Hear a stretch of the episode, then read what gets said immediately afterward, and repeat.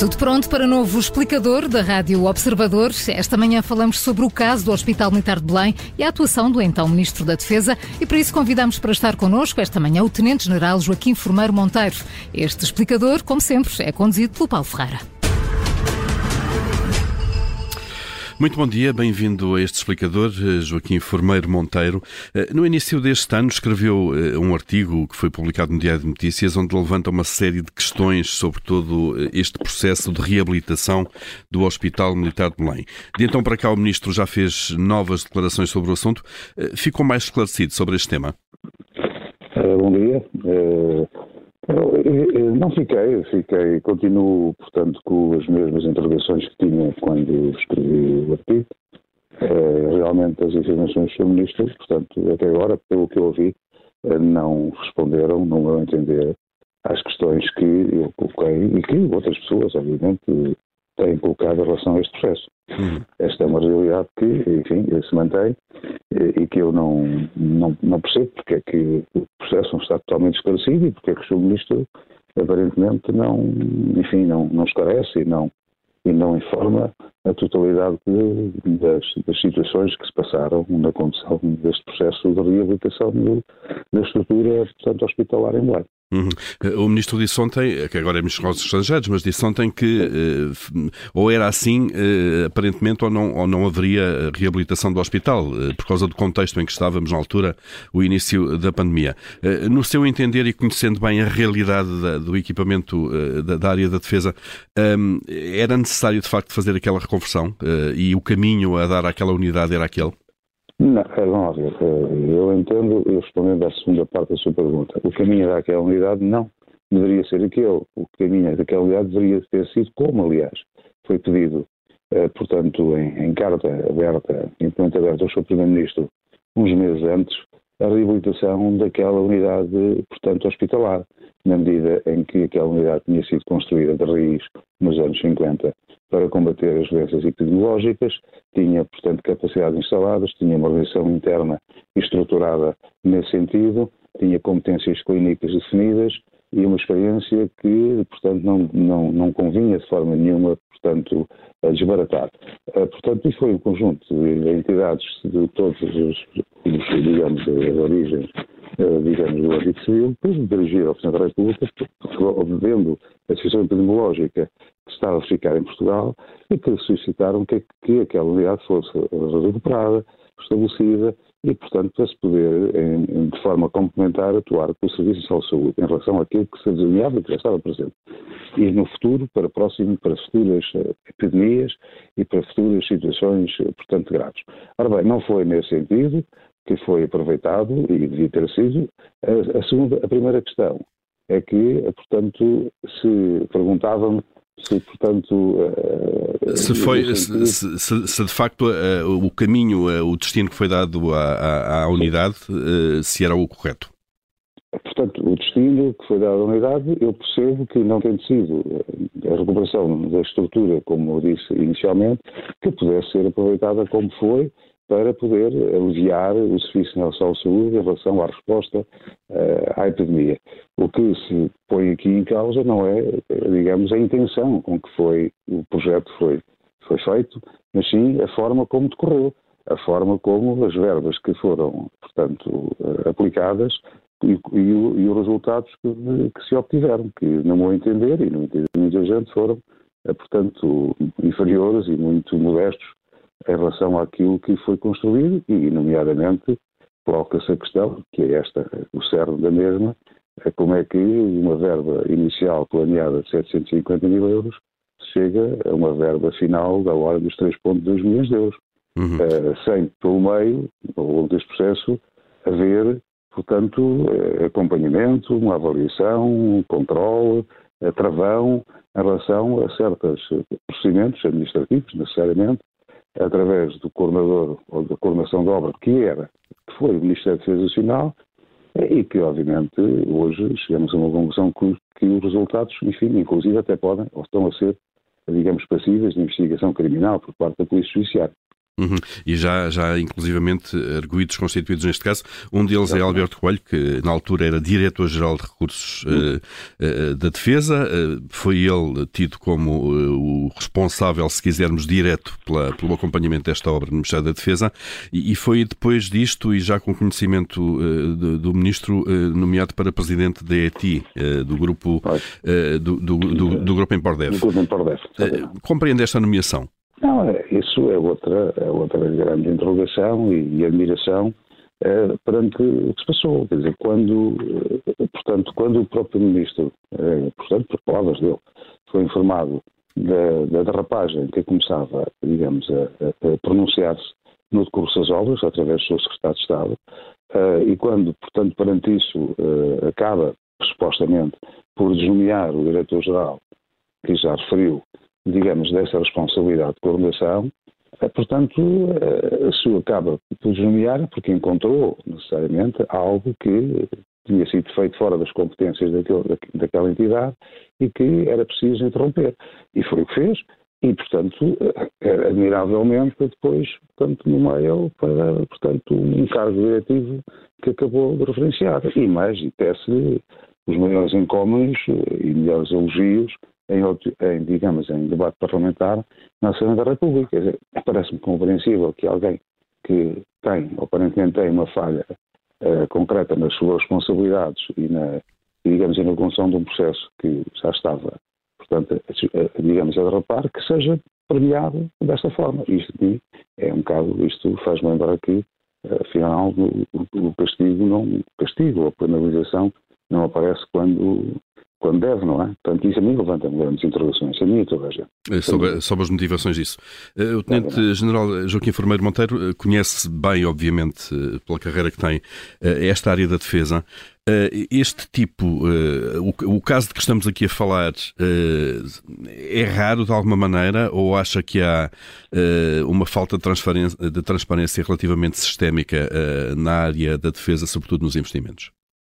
Eu, vamos ver, eu acho, eh, em relação a esta área, portanto, a área da saúde militar, e isso, enfim, eh, talvez, eh, portanto, será uma área que eu, enfim, em termos, em termos logísticos, conheci melhor, penso que o que se passou não é mais do que a continuação de um processo mal elaborado e de um processo deficientemente estruturado com a extinção dos hospitais militares em 2013, por, digamos, iniciativa do 19 Governo Constitucional.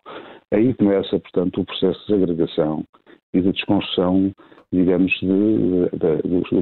da assistência hospitalar do serviço militar, com a eliminação dos hospitais militares e com a concentração num único hospital, atual Hospital das Forças Armadas, portanto, de capacidades e de, uh, de capacidades clínicas que, obviamente, se manifestaram muito cedo que, devido ao exíguo espaço e à falta de meios que se traduziu nesta conservação, acabaram por não responder às necessidades dos utentes de forma, de, forma muito acentuada e, e também não corresponderam às, digamos, aos desejos e às, e às expectativas socioprofissionais dos seus profissionais de saúde, quer médicos, quer enfermeiros, quer pessoal auxiliar, etc, etc.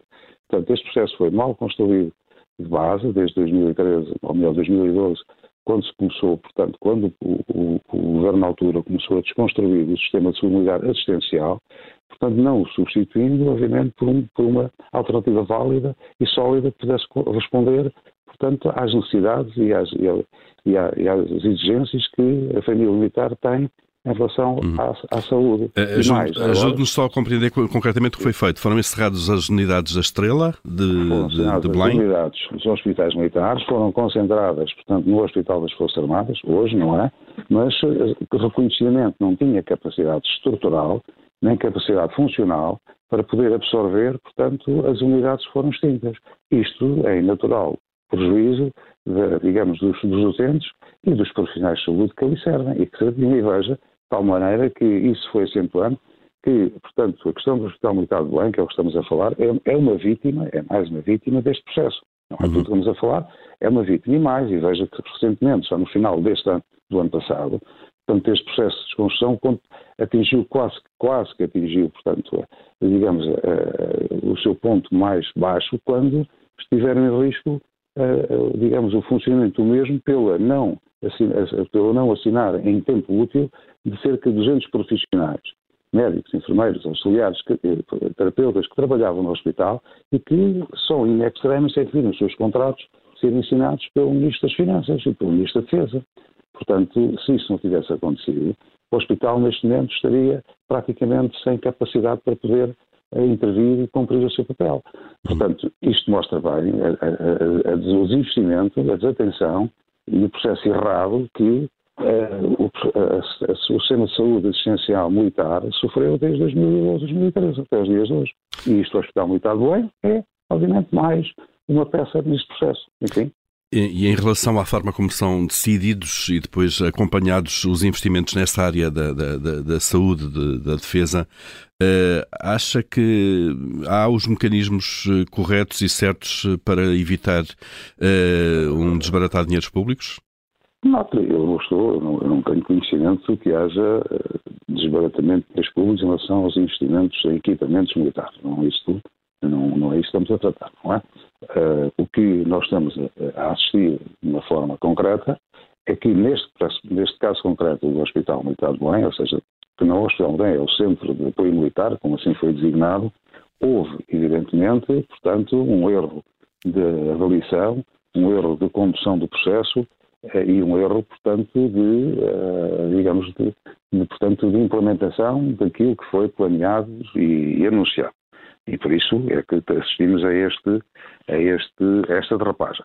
E o que parece que é importante, e é isso que julgo que foi o objetivo desta nossa conversa, é, é, é, é tentar perceber porquê. Tentar perceber porque é que, digamos, as entidades políticas responsáveis por este processo, eu refiro às entidades políticas responsáveis pelo que aconteceu, não tomaram as devidas, eh, as devidas precauções atempadamente nem assumiram, portanto, as consequências políticas que estas questões têm. Portanto, como eu também já disse e como devemos todos estar de acordo, um responsável em qualquer tipo de organização, em qualquer tipo de organização, portanto, é um chefe um líder, é, portanto, é sempre responsável pelo que faz e pelo que deixa fazer. É, é assim das Forças Armadas. E, deverá ser assim em todas as organizações quando, não, quando isso não acontece. Portanto, obviamente, tem de tirar as suas ilações políticas e deve assumi-las como tal. Uhum. E é uhum. isso que me parece que uh, não estará a acontecer, parece. Uh, João Gomes Cravinha, entretanto, já não é Ministro da Defesa, é Ministro Sim. dos Negócios Estrangeiros. Sim, claro. uh, essa mudança de pasta, de alguma forma, pode sanar a responsabilidade política que ele tinha perante a, hierarquia militar, neste caso? Quer dizer, não sei, acho que estas coisas não, não prescrevem, não é? As responsabilidades políticas, portanto, acho que se mantém, não é? Ao longo da vida das pessoas. Eh, e, portanto, mas isso, enfim, eh, juristas terão outra opinião. Eu, como cidadão, entendo que estas responsabilidades, estas e outras, eh, portanto, mantêm-se, portanto, não, não prescrevem, não é? E, portanto, enfim, o seu ministro, enfim, terá as suas, terá as suas ideias e, e portanto, e, e desenvolverá a sua atuação, o seu ministro, o ex-ministro da Defesa, uh, como, como entender, não é? Mas, mas, acha que uh, este caso pode pôr em causa a forma, a, a continuação mesmo de, de, do ministro, neste caso, noutra pasta já? Isso, isso, isso eu não sei, isso eu não, não faço comentários, não sei. O que eu me parece também, já agora, é que já no ano passado, em 2022, ao longo de todo o ano, isto, aliás, o processo começa no final de 2021, o ex-ministro de Defesa, portanto, também conduziu um processo e que da chamada reforma da estrutura superior das Forças Armadas. Foi um processo que muito controverso, uh, um processo que muito criticado, um processo que, enunciado do seu ponto de vista da, da, do funcionamento e da eficácia de um modelo que, portanto, uh, desenvolveu e que fez aplicar, ou melhor, ou que ensinou a aplicar nas Forças Armadas, descaracterizando a linha de comando, uh, portanto, diminuindo as capacidades de intervenção do chefe de Estado-Maior, uh, concentrando toda, portanto, o poder de decisão no chefe de Estado-Maior das Forças Armadas, portanto, numa atitude e num processo que realmente uh, não conduzia, portanto, aos melhores, aos melhores rendimentos das Forças Armadas, do do seu sistema operacional. Felizmente, ou não, eh, esse processo ainda não foi implementado, porque o trato regulamentar não foi aprovado e, portanto, continua tudo na mesma. Mas o que é facto é que, já, como eu dizia inicialmente, já em 2022, o ex-ministro tradicional uh, procurou, portanto, desenvolver, aliás, em parceria com o chefe de Estado-Maior das Forças Armadas, um projeto uh, de estrutura das, das duas das Forças Armadas que, enfim, uh, que não, que não entender da maior parte das pessoas que, enfim, que trabalharam nesta área e conhecem membros militares, não era o mais correto. Não foi o mais correto. Eu não sei se isto foi uma alavancagem ou não, para, ou melhor, ou uma, uma perspectiva de alavancagem ou não para futuros cargos políticos, como acabou de acontecer em 2022, não é? Hum. Com a sua nomeação para ministro dos Estrangeiros. Enfim, mas isso é outra história. Não sei também se, portanto, esta questão do, do centro militar eh, de Belém, não é?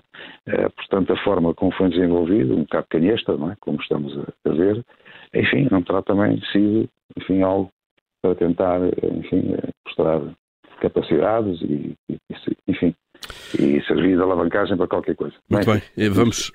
É, é, é, um assunto que vai, vamos eh, continuar a acompanhar seguramente nos próximos dias. Já hoje o Ministro volta ao Parlamento, vamos ver que declarações novas uh, se fazem ali. Eh, Tenente General Joaquim Formeiro Monteiro, obrigado pela presença neste ah, explicador. Bom dia. Bom dia.